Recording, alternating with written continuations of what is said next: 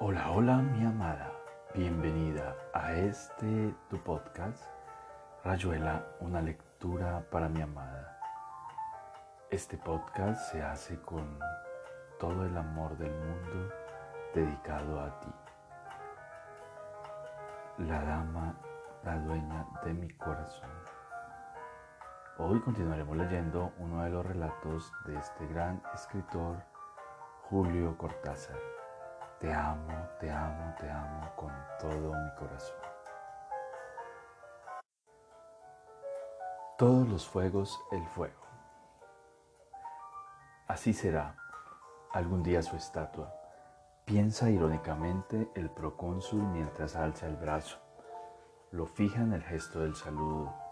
Se deja petrificar por la ovación de un público que dos horas de circo y de calor no han fatigado. Es el momento de la sorpresa prometida.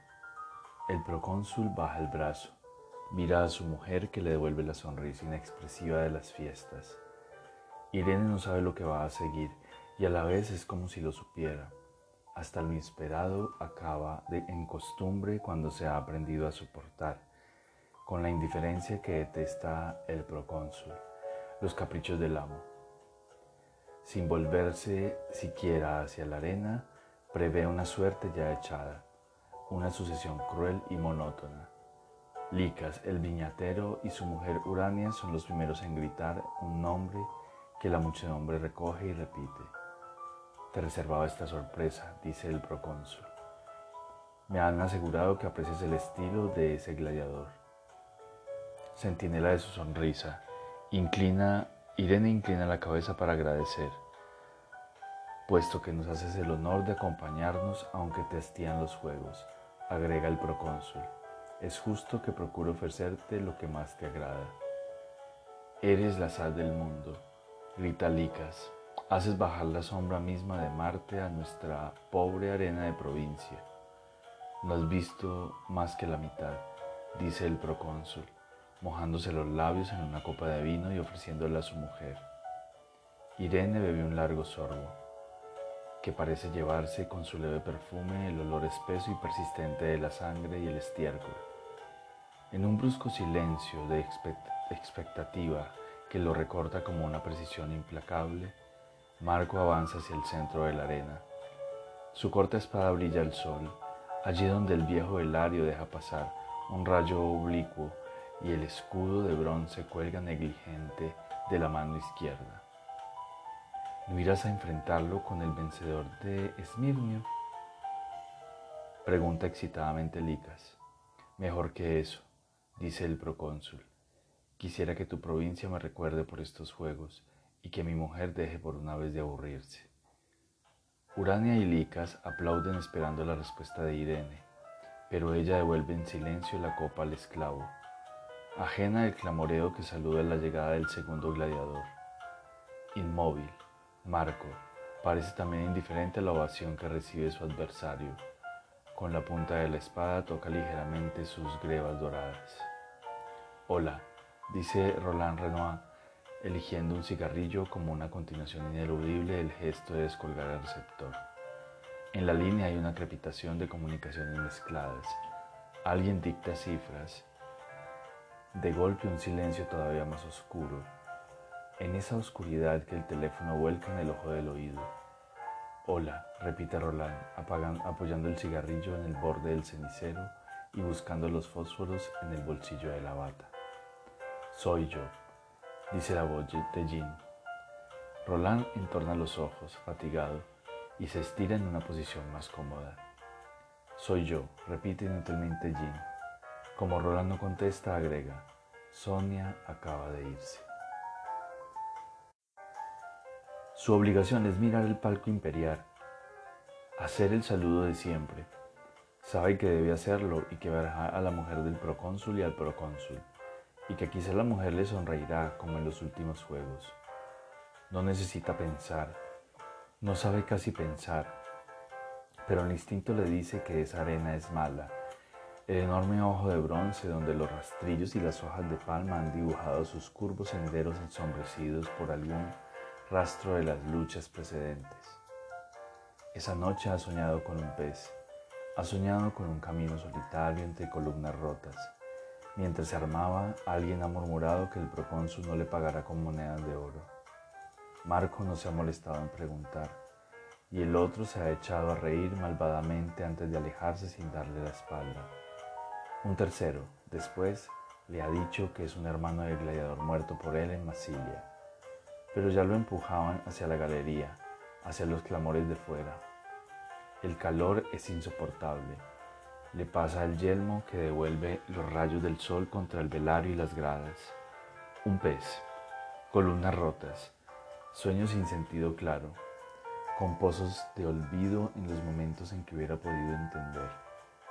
Y él que lo armaba ha, ha dicho que el procónsul no le pagará con monedas de oro. Quizá la mujer del procónsul no le sonría esta tarde. Los clamores lo dejan indiferente porque ahora están aplaudiendo al otro. Lo aplauden menos que a él un momento antes, pero entre los aplausos se filtran gritos de asombro. Y Marco levanta la cabeza. Mira hacia el palco donde Irene se ha vuelto para hablar con Urania, donde el procónsul negligentemente hace una seña y todo su cuerpo se contrae y su mano se aprieta en el puño de la espada. Ha bastado volver los ojos hacia la galería opuesta. No es por allí que asoma su rival. Se han alzado crujiendo las rejas del oscuro pasaje por donde se hace salir a las fieras, y Marco de dibujarse la gigantesca silueta del reciario nubio, hasta entonces invisible contra el fondo de piedra mohosa. Ahora sí, más acá de toda razón, sabe que el procónsul no le pagará con monedas de oro. Adivina el sentido del pez y las columnas rotas y a la vez poco le importa lo que va a suceder entre el reciario y él. Eso es el oficio y los hados, pero su cuerpo sigue contraído como si tuviera miedo. Algo en su carne se pregunta por qué el reciario ha salido por la galería de las fieras. Y también se lo pregunta entre ovaciones el público. Y Licas lo pregunta al procónsul que sonríe para apoyar sin palabras la sorpresa y Licas protesta riendo y se cree obligado a apostar a favor de Marco.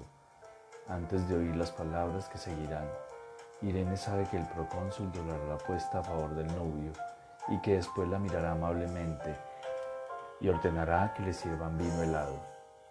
Y ella beberá el vino y comentará con Urania la estatura y la ferocidad del reciario novio. Cada movimiento está previsto, aunque se lo ignore en sí mismo aunque puedan faltar la copa de vino o el gesto de la boca de Urania mientras admira el torso del gigante. Entonces Licas, experto en incostables fastos de circo, les hará notar que el yelmo del novio ha rozado las púas de la reja de las fieras, alzadas a dos metros del suelo, y alabará la soltura con que ordena sobre el brazo izquierdo las escamas de la red. Como siempre, como desde una ya lejana noche nupcial, Irene se repliega al límite más hondo de sí misma, mientras por fuera condesciende y sonríe y hasta goza. En esa profundidad libre y estéril, siente el signo de muerte que el procónsul ha disimulado en una alegre sorpresa pública, el signo que solo ella y quizá Marco pueden comprender. Pero Marco no comprenderá, torvo y silencioso y máquina, y su cuerpo que ella ha deseado en otra tarde de circo y eso lo ha adivinado el procónsul sin necesidad de sus magos, lo ha adivinado como siempre, desde el primer instante. Va a pagar el precio de, mera, de la mera imaginación, de una doble mirada inútil sobre el cadáver de un tracio diestramente muerto de un tajo en la garganta. Antes de marcar el número de Roland, la mano de Jean ha andado por las páginas de una revista de modas, un tubo de pastillas calmantes, el lomo del gato villado en el sofá. Después la voz de Roland ha dicho, hola, su voz un poco adormilada, y bruscamente Jean ha, ha tenido una sensación de ridículo, de que va a decirle a Roland eso que exactamente le incorporará a la galería de las plañeras telefónicas con el único irónico espectador fumando en un silencio condescendiente. Soy yo, dice Jean, pero se lo ha dicho más a ella misma que a ese silencio opuesto en el que bailan como en un telón de fondo. Algunas chispas de sonido, Mira su mano que ha acariciado distraídamente al gato antes de marcar las cifras. Y no se oyen otras cifras en el teléfono. No hay una voz distante que dicta números a alguien que no habla, que solo está allí para copiar obediente. Negándose a creer que la mano ha alzado y vuelto a dejar el tubo de pastillas en su mano, que la voz que acaba de repetir, soy yo, es su voz, al borde del límite. Por dignidad, callar, lentamente devolver el receptor a su horquilla, quedarse limpiamente sola. Sonia acaba de irse, dice Jim, y el límite está franqueado, el ridículo empieza, el pequeño infierno confortable. Ah, dice Roland, frotando un fósforo. Jean oye distintamente el frote. Es como si viera el rostro de Roland mientras expira el humo echándose un poco atrás con los ojos entornados. Un ruido de escamas brillantes parece saltar de las manos del gigante negro y Marco tiene el tiempo preciso para hurtar el cuerpo a la red. Otras veces el procónsul lo sabe y vuelve la cabeza para que solamente Irene lo vea sonreír. Ha aprovechado de ese mínimo instante que es el punto débil de todo reciario para bloquear con el escudo la amenaza del largo tridente y tirarse a fondo con un movimiento fulgurante hacia el pecho descubierto. Pero Marco se mantiene fuera de distancia, encorvada las piernas como punto de saltar, mientras el novio recoge velozmente la red y prepara el nuevo ataque. Está perdido, piensa Irene sin mirar al procónsul que elige unos dulces de la bandeja que le ofrece a Urania. No es el que era, piensa Licas lamentando su apuesta. Marco se ha encorvado un poco, siguiendo el movimiento giratorio del nubio. Es el único que aún no sabe lo que todos presienten. Es apenas algo que agazapado espera otra ocasión, con el vago desconcierto de no haber hecho lo que la ciencia le mandaba. Necesitaría más tiempo, las horas tabernarias que siguen a los triunfos, para entender quizá la razón de que el procónsul no vaya a pagarle con monedas de oro. Osco espera otro momento propicio, acaso el final. Con un pie sobre el cadáver del reciario, puede encontrar otra vez la sonrisa de la mujer del procónsul. Pero eso no lo está pensando él, y quien lo piensa no cree ya que el pie de Marco se hinque en el pecho de un nubio degollado. Decídete, dice Roland, a menos que quieras tenerme toda la tarde escuchando a ese tipo que le dicta números a no sé quién. ¿Lo oyes? Sí, dice Jim. Se lo oye como desde muy lejos. 354, 242. Por un momento no hay más que la voz distante y monótona. En todo caso, dice Roland, está utilizando el teléfono para algo práctico. La respuesta podría ser la previsible, la primera queja, pero Jean calla todavía unos segundos y repite. Sonia acaba de irse. Vacila antes de agregar. Probablemente estará llegando a tu casa. A Roland le sorprendería eso. Sonia no tiene por qué ir a su casa. No mientas, dice Jean, y el gato huye de su mano. La mira ofendido. No era una mentira, dice Roland. Me refería a la hora, no al hecho de venir o no venir. Sonia sabe que me molestan las visitas y las llamadas a esta hora. 805 dicta desde lejos la voz. 416 32. Jane ha cerrado los ojos, esperando la primera pausa en esa voz anónima para decir lo único que queda por decir. Si Roland corta la comunicación, le restará todavía esa voz en el fondo de la línea. Podrá conservar el receptor en el oído, resbalando más y más en el sofá, acariciando al gato que ha vuelto a tenderse contra ella, jugando con el tubo de pastillas, escuchando las cifras hasta que también la otra voz se canse y ya no quede nada. Absolutamente nada, como no sea el receptor que empezará a pesar espantosamente entre sus dedos. Una cosa muerta que habrá que rechazar sin mirarla. 145, dice la voz. Y todavía más lejos, como un diminuto dibujo a lápiz, alguien que podría ser una mujer tímida pregunta entre dos chasquillos la estación del norte. Por segunda vez alcanza a zafarse de la red, pero ha medido mal el salto hacia atrás y resbala en una mancha húmeda de la arena. Con un esfuerzo que levanta en vilo al público, Marco rechaza la red con un molinete de la espada mientras tiende el brazo izquierdo y recibe en el escudo el golpe resonante del tridente. El procónsul desdeña los excitados comentarios de Licas y vuelve la cabeza hacia Irene que no se ha movido. Ahora o nunca, dice el procónsul. Nunca, contesta Irene. No es el que era. Repite Licas, y le va a costar caro. El novio no le, no le dará otra oportunidad. Basta mirarlo. A distancia, casi inmóvil, Marco parece haberse dado cuenta del error. Con el escudo en alto mira fijamente la red ya recogida, el tridente que oscila hipnóticamente a dos metros de sus ojos. Tiene razón, no es el mismo, dice el procónsul. ¿Habías apostado por él, Irene? Agazapado, pronto a saltar, Marco siente en la piel, en lo hondo del estómago, que la muchedumbre lo abandona. Si tuviera un momento de calma podría romper el nudo que lo paraliza, la cadena invisible que empieza muy atrás pero sin que él pueda saber dónde y que en algún momento es la solicitud del procónsul, la promesa de una paga extraordinaria y también un sueño donde hay un pez y sentirse ahora. Cuando ya no hay tiempo para nada, la imagen misma del sueño frente a la red que baila ante los ojos y parece atrapar cada rayo de sol que se frita por las desgarraduras del velario. Todo es cadena, trampa, enderezándose con una violencia amenazante que el público aplaude mientras el reciario retrocede un paso por primera vez. Marco elige el único camino, la confusión y el sudor y el olor a sangre, la muerte frente a él que hay que aplastar. Alguien lo piensa por él detrás de la máscara sonriente alguien que lo ha deseado por sobre el cuerpo de un tracio agonizante.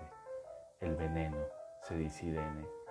Alguna vez encontraré el veneno, pero ahora acepta la copa de vino, sé la más fuerte, espera tu hora. La pausa parece prolongarse como se prolonga la insidiosa galería negra donde vuelve intermitente la voz lejana que repite cifras. Jean ha creído siempre que los mensajes que verdaderamente cuentan están en algún momento más acá de toda palabra. Quizás esas cifras digan más, sean más que cualquier disco para el que las está escuchando atentamente, como para ella el perfume de Sonia, el roce de la palabra, de su mano en el hombro antes de marcharse han sido tanto más que las palabras de Sonia. Pero era natural que Sonia no se conformara con un mensaje cifrado que quisiera decirlo con todas las letras, saboreándolo hasta lo último. Comprendo que para ti será muy duro, ha repetido Sonia, pero detesto el disimulo y prefiero decirte la verdad. 546, 662, 289. No me importa si va a tu casa o no, dice Jean. Ahora ya no me importa nada. En vez de otra cifra hay un largo silencio.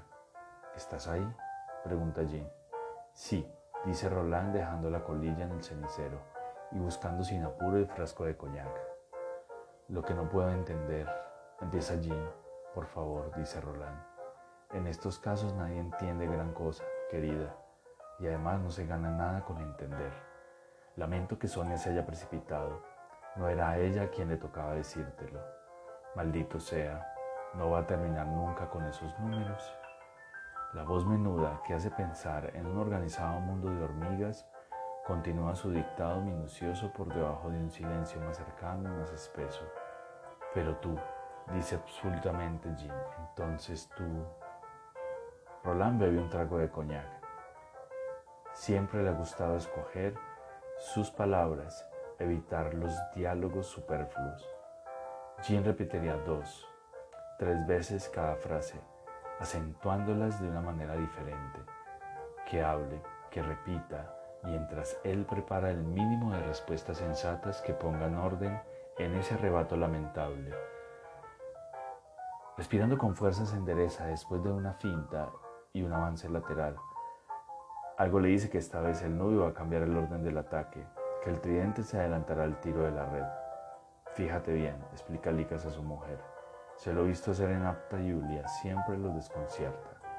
Mal defendido. Desafiando el riesgo de entrar en el campo de la red, Marco se tira hacia adelante y solo entonces alza el escudo para protegerse del río brillante que escapa como un rayo de la mano del nubio.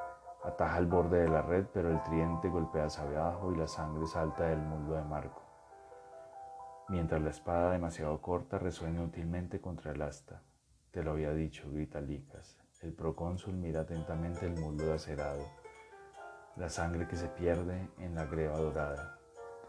Piensa casi con lástima que Irene le hubiera gustado acariciar ese muslo, buscar su presión y su calor, gimiendo como sabe gemir cuando él la estrella para hacerle daño. Se lo dirá esa misma noche y será interesante estudiar el rostro de Irene buscando el punto débil de su máscara perfecta, que fingirá indiferencia hasta el final, como ahora finge un interés civil en la lucha que hace aullar de entusiasmo a una plebe bruscamente excitada por la inminencia del fin. La suerte lo ha abandonado, dice el procónsul Irene.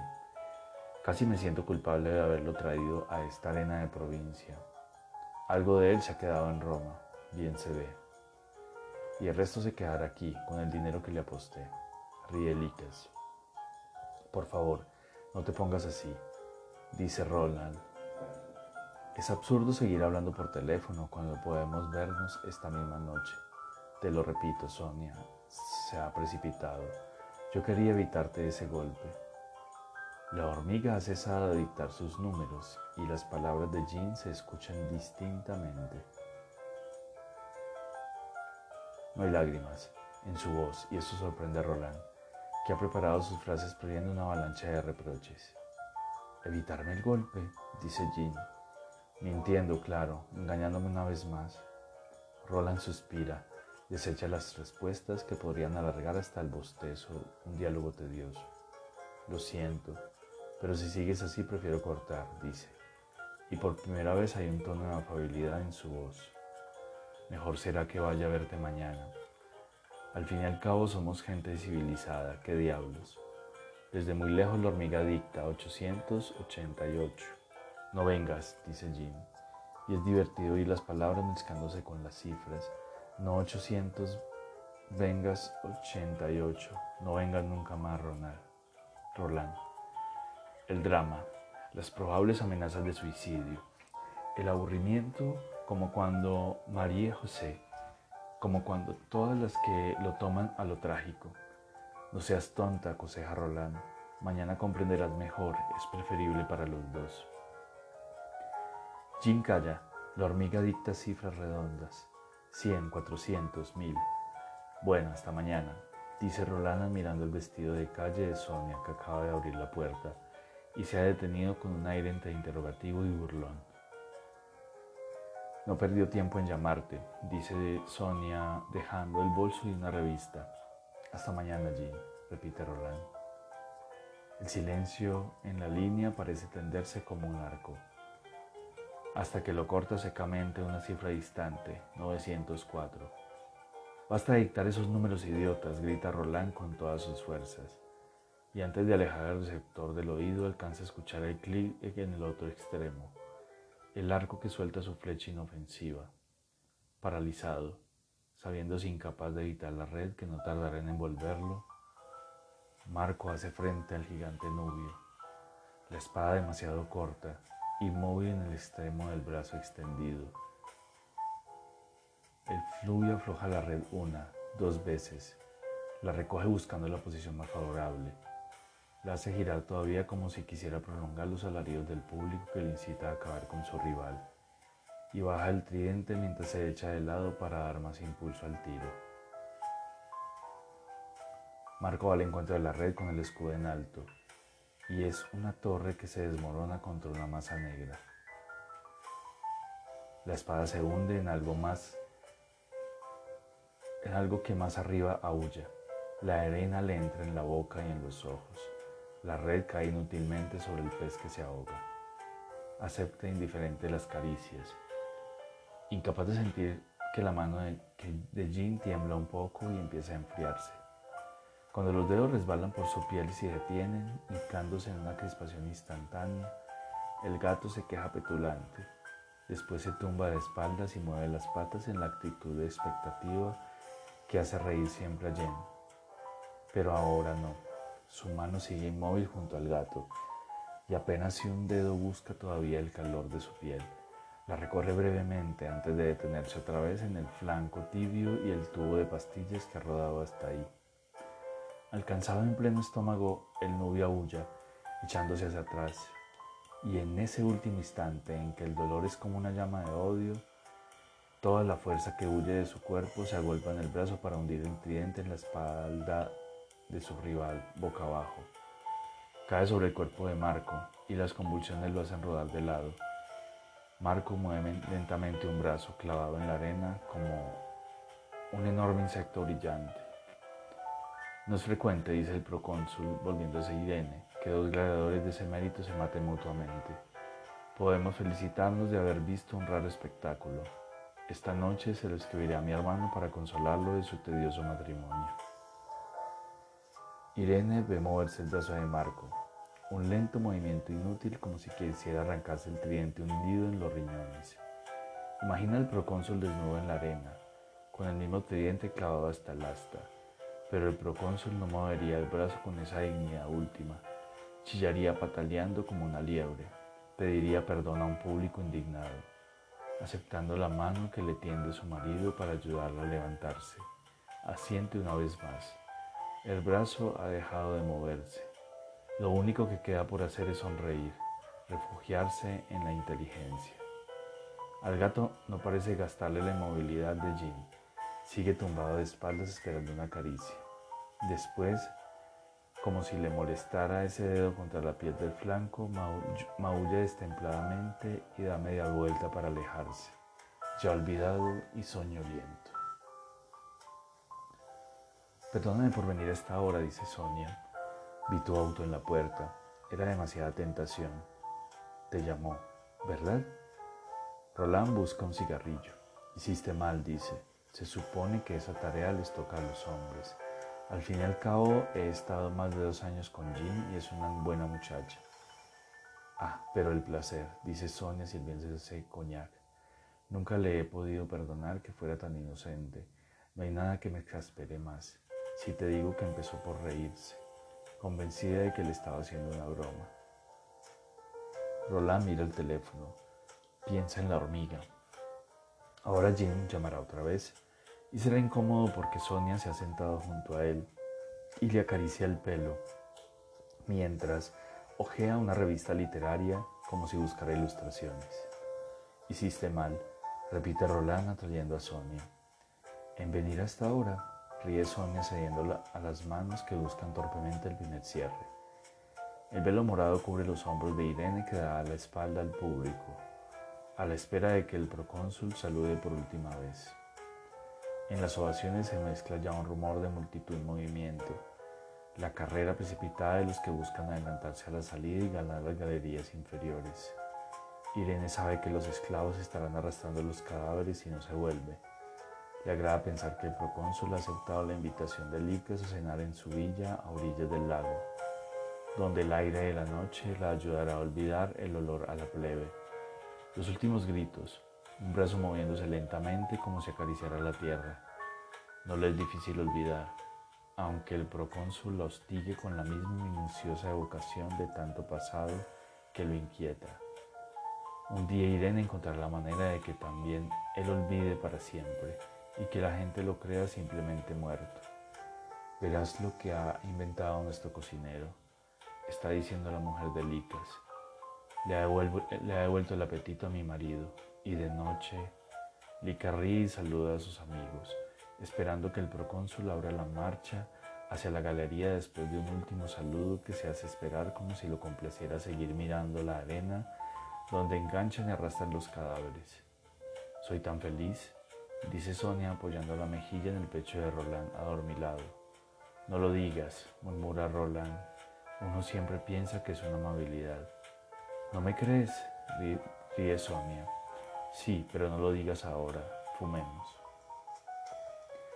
Tantea en la mesa baja hasta encontrar cigarrillos.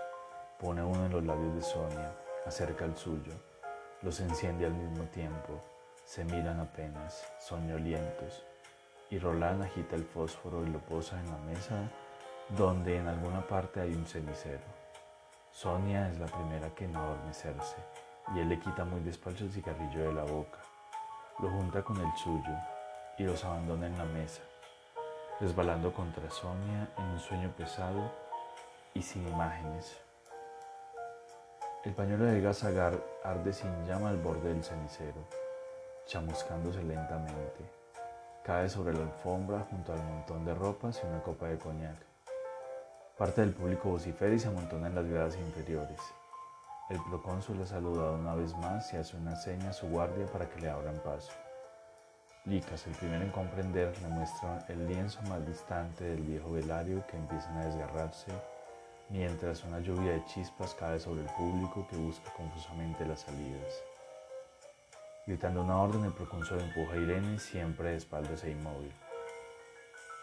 Pronto, antes de que se amontone en la galería baja, grita Licas precipitándose delante de su mujer. Irene es la primera que huele el aceite hirviendo, el incendio de los depósitos subterráneos. Atrás el velario cae sobre las espaldas de los que pugnan por abrirse paso en una masa de cuerpos confundidos construyen galerías demasiado estrechas. Los hay que saltan a la arena por centenares, buscando otras salidas. Pero el humo del aceite borra las imágenes. Un jirón de tela flota en el extremo de las llamas y cae sobre el procónsul antes de que pueda guarecerse en el pasaje que lleva a la galería imperial. Irene se vuelve al oír su grito. Le arranca la tela chamuscada tomándola con dos dedos delicadamente.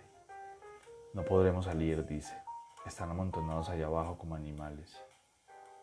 Entonces Sonia grita, queriendo desatarse del abrazo ardiente que la envuelve desde el sueño, y su primer alarido se confunde con el de Roland, que inútilmente quiere enderezarse ahogado por el humo negro. Todavía gritan, cada vez más débilmente, cuando el carro de bomberos entra a toda máquina por la calle atestada de curiosos. Es en el décimo piso, dice el teniente. Va a ser duro. Hay viento del norte. Vamos. Y aquí termina Rayuela, una lectura para mi amada. Y quiero terminar con un poema de otra poeta argentina, Alfonsina Storni, llamado Dos Palabras. Te amo. Esta noche al oído me has dicho dos palabras comunes, dos palabras cansadas de ser dichas, palabras que de viejas son nuevas. Dos palabras tan dulces que la luna que andaba filtrando entre las ramas se detuvo en mi boca. Tan dulces dos palabras que una hormiga pasea por mi cuello y no intento moverme para echarla. Tan dulces dos palabras que digo sin quererlo. Oh, qué bella la vida. Tan dulces y tan mansas. Qué aceites olorosos sobre el cuerpo derraman tan dulces y tan bellas. Qué nerviosos mis dedos se mueven hacia el cielo imitando tijeras. Oh, mis dedos quisieran cortar estrellas. Te amo, te amo, mi amada desconocida, te amo con todo mi ser.